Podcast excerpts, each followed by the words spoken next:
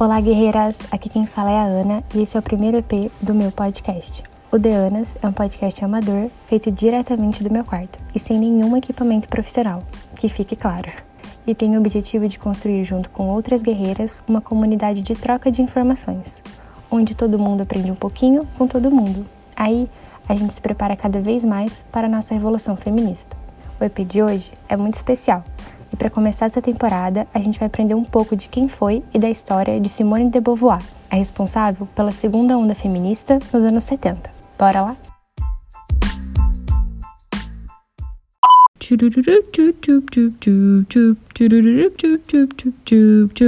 Ei, guerreira, carre aqui, tem bolo do Danas no ar.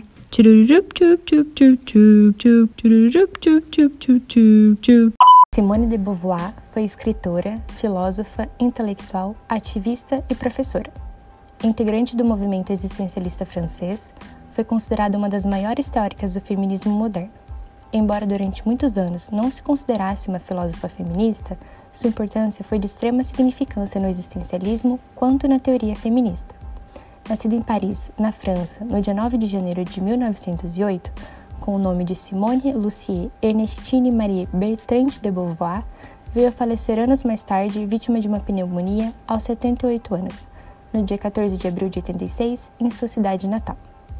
Na infância e juventude, estudou em colégios católicos, porém optou pelo ateísmo, afinal, segundo ela, abre aspas, era-me mais fácil imaginar um mundo sem Criador do que um Criador carregado com todas as contradições do mundo.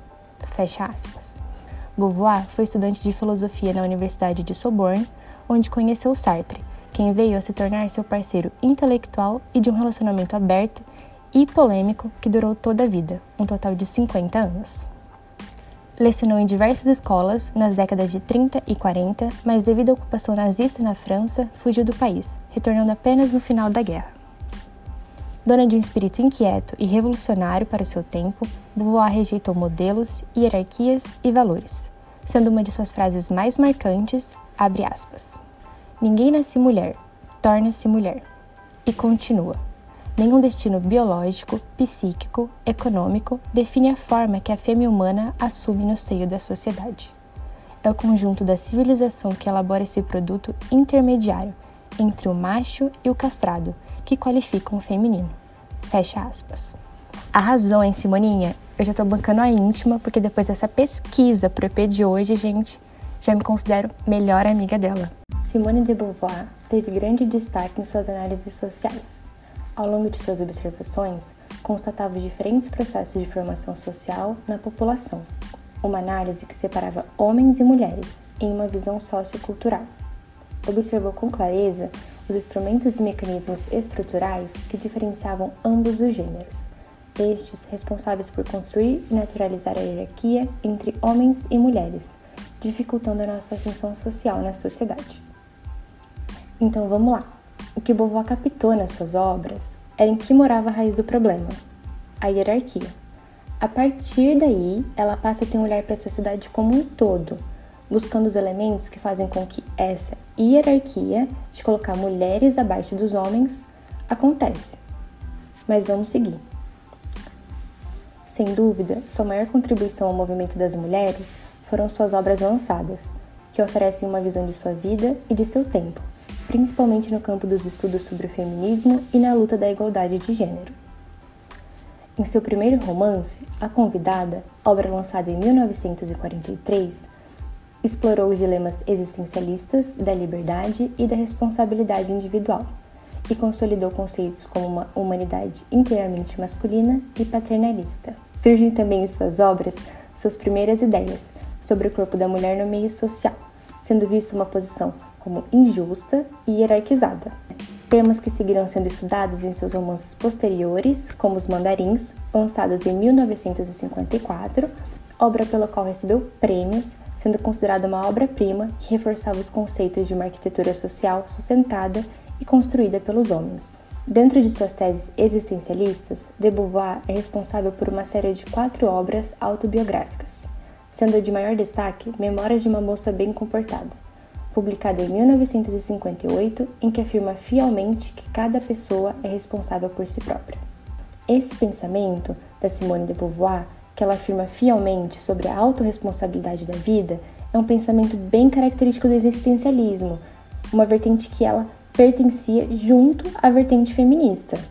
Dentre suas diversas obras de destaque, seu maior clássico, um grande representante do movimento feminista, o título O Segundo Sexo, publicado em 1949, propõe uma análise profunda sobre o papel das mulheres na sociedade e a opressão sofrida por nós em um mundo comandado por homens.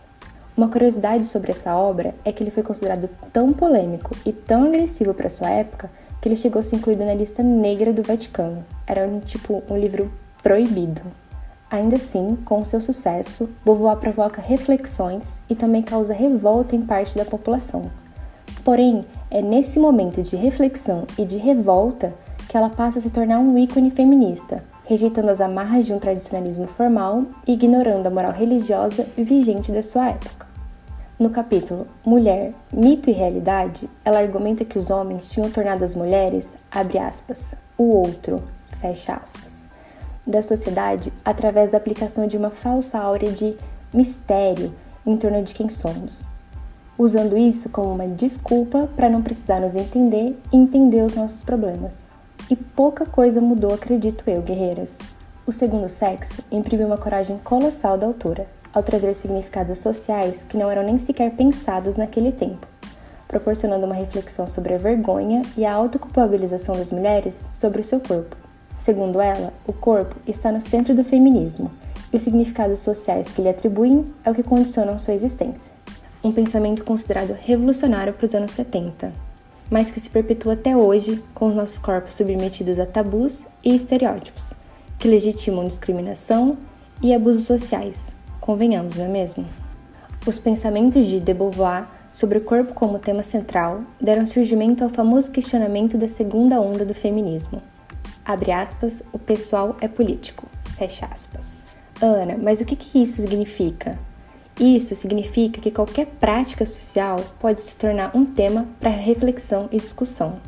Ao trazer as reflexões para pautas feministas, se abriu um espaço para analisar duas esferas, a divisão entre o público e o privado, que naturaliza a desigualdade social sofrida pelas mulheres referente aos homens, em que os homens exerciam a cidadania pública e cabia às mulheres a esfera privada, no âmbito das necessidades, afetos e desejos.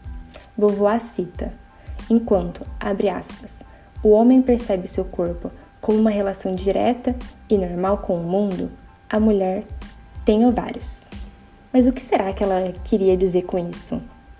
Beauvoir quer dizer que desde a infância a mulher experimenta um corpo que precisa se proteger e estar atento aos movimentos, que devem sempre expressar feminilidade ao contrário da realidade de vida do homem. O ponto de vista da filósofa coloca o sexo como um fator biológico, ou seja, ligado à constituição físico-química do corpo humano, sendo macho ou fêmea, diferentemente de gênero, que podem ser masculino ou feminino e estão ligados a características sociais que a sociedade associa a cada um deles. Beauvoir afirma que o gênero não é biológico natural, e sim uma construção social.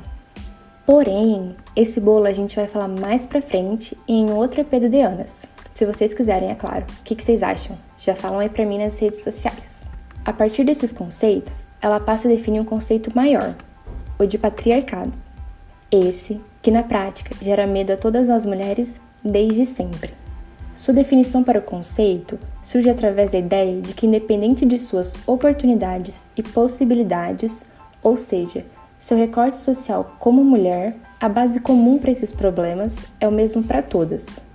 O patriarcado confina a mulher a uma natureza particular, que existe apenas como objeto, antes mesmo de poder existir como sujeito, usando sua natureza biológica como restritiva e fonte de sua validade. Com o direcionamento do seu posicionamento feminista, Beauvoir se contrapõe a dois temas tabus e polêmicos aos nossos corpos: o casamento e a maternidade. Para ela, o casamento é uma instituição problemática e falida da sociedade, ou seja, fadada ao fracasso. Em suas palavras, abre aspas. Casamento é o destino tradicionalmente oferecido às mulheres pela sociedade. Também é verdade que a maioria delas é casada, ou já foi, ou planeja ser, ou sofre por não ser. Fecha aspas. Já a maternidade seria uma espécie de escravidão, onde a mulher abdica de sua vida tendo a obrigação de procriar.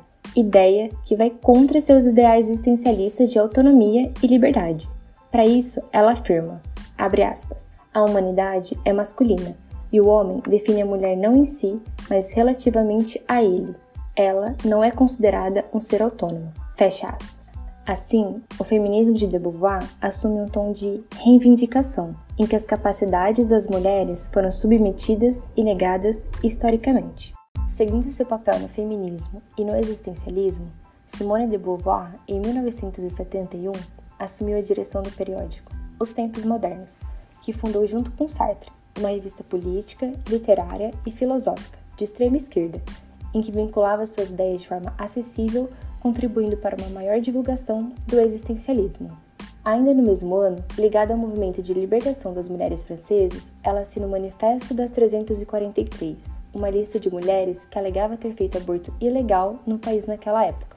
Uma curiosidade é que cerca de 3 a 4 anos mais tarde, por volta de 74 a 75, que o aborto passa a ser legalizado na França, e ele continua legalizado até hoje. Mesmo diante de todo esse movimento e já sendo vista e considerada como a representante da segunda onda do feminismo, Simone de Beauvoir só se declara publicamente feminista em 72, durante uma entrevista, anos mais tarde do lançamento de O Segundo Sexo. Mas isso é uma curiosidade que quem segue de anos no Insta já está sabendo. Sua contribuição ao existencialismo e ao feminismo não chegam nem a ser questionáveis, e suas teorias e obras são usadas até hoje como fonte e base para concepções e defesas do direito sobre nossos próprios corpos. Então, como uma fala minha, como pensava Beauvoir, que nessa luta o opressor não encontre aliados entre os oprimidos, e que assim aconteça a nossa revolução feminista, já que, nas palavras de Beauvoir, querer ser livre é também querer livre os outros.